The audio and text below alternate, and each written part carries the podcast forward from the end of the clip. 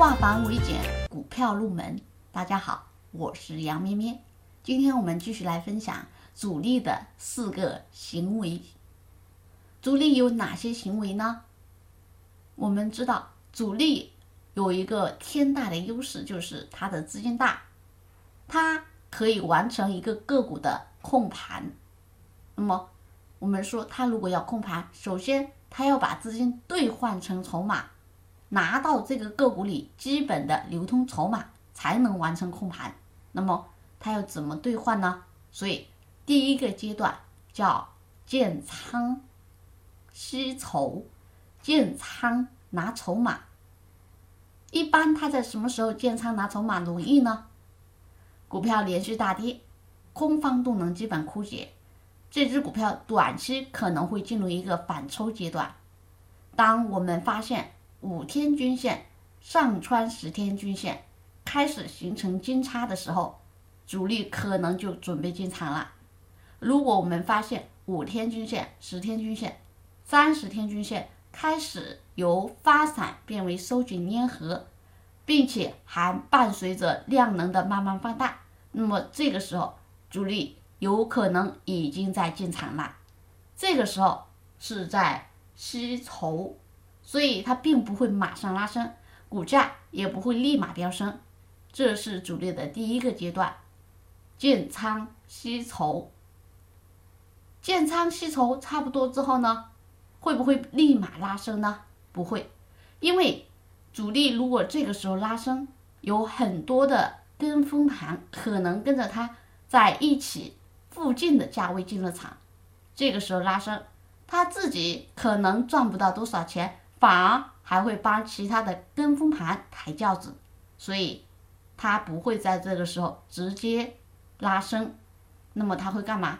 先把这些跟风盘洗下去，叫正仓洗盘。怎么正仓洗盘呢？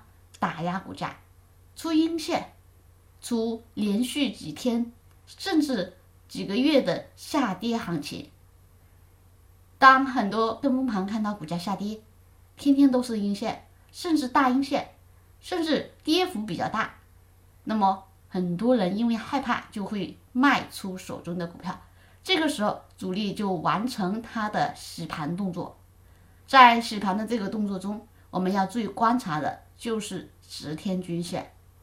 如果股价跌破十天均线，但是很快又站上来，这就叫没有跌破，或者。股价跌到十天均线附近就没有再跌，这叫没有跌破，那么说明主力在这个位置可能跌的差不多了。如果这个时候又配合缩量，那么就是很明显的主力在震仓洗盘。所以，如果我们持有这个个股，可以再继续持有。好，洗盘洗的差不多第三个阶段。主力要开始拉升了，因为他拿着手中那么多筹码，他总不可能放一辈子，他总要拉升，拉升股价拉上去，他有获利空间，他才能完成出货，对吗？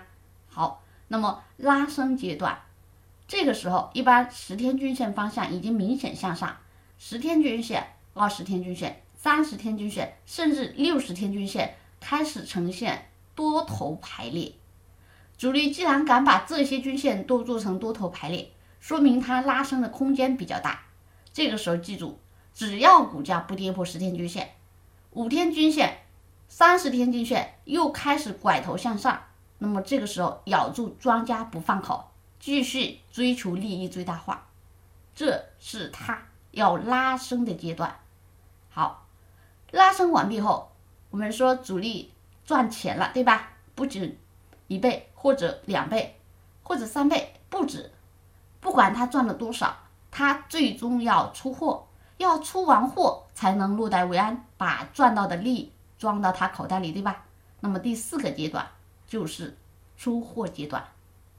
出货阶段呢，也有从我们的五天均线可以看出端倪，在发现五天均线开始掉头向下，死叉十天均线，或者。十天均线下穿二十天均线，或者三十天均线，这些中短期均线开始由向上变成向下空头排列，那么这个时候很有可能主力就已经在进行出货了。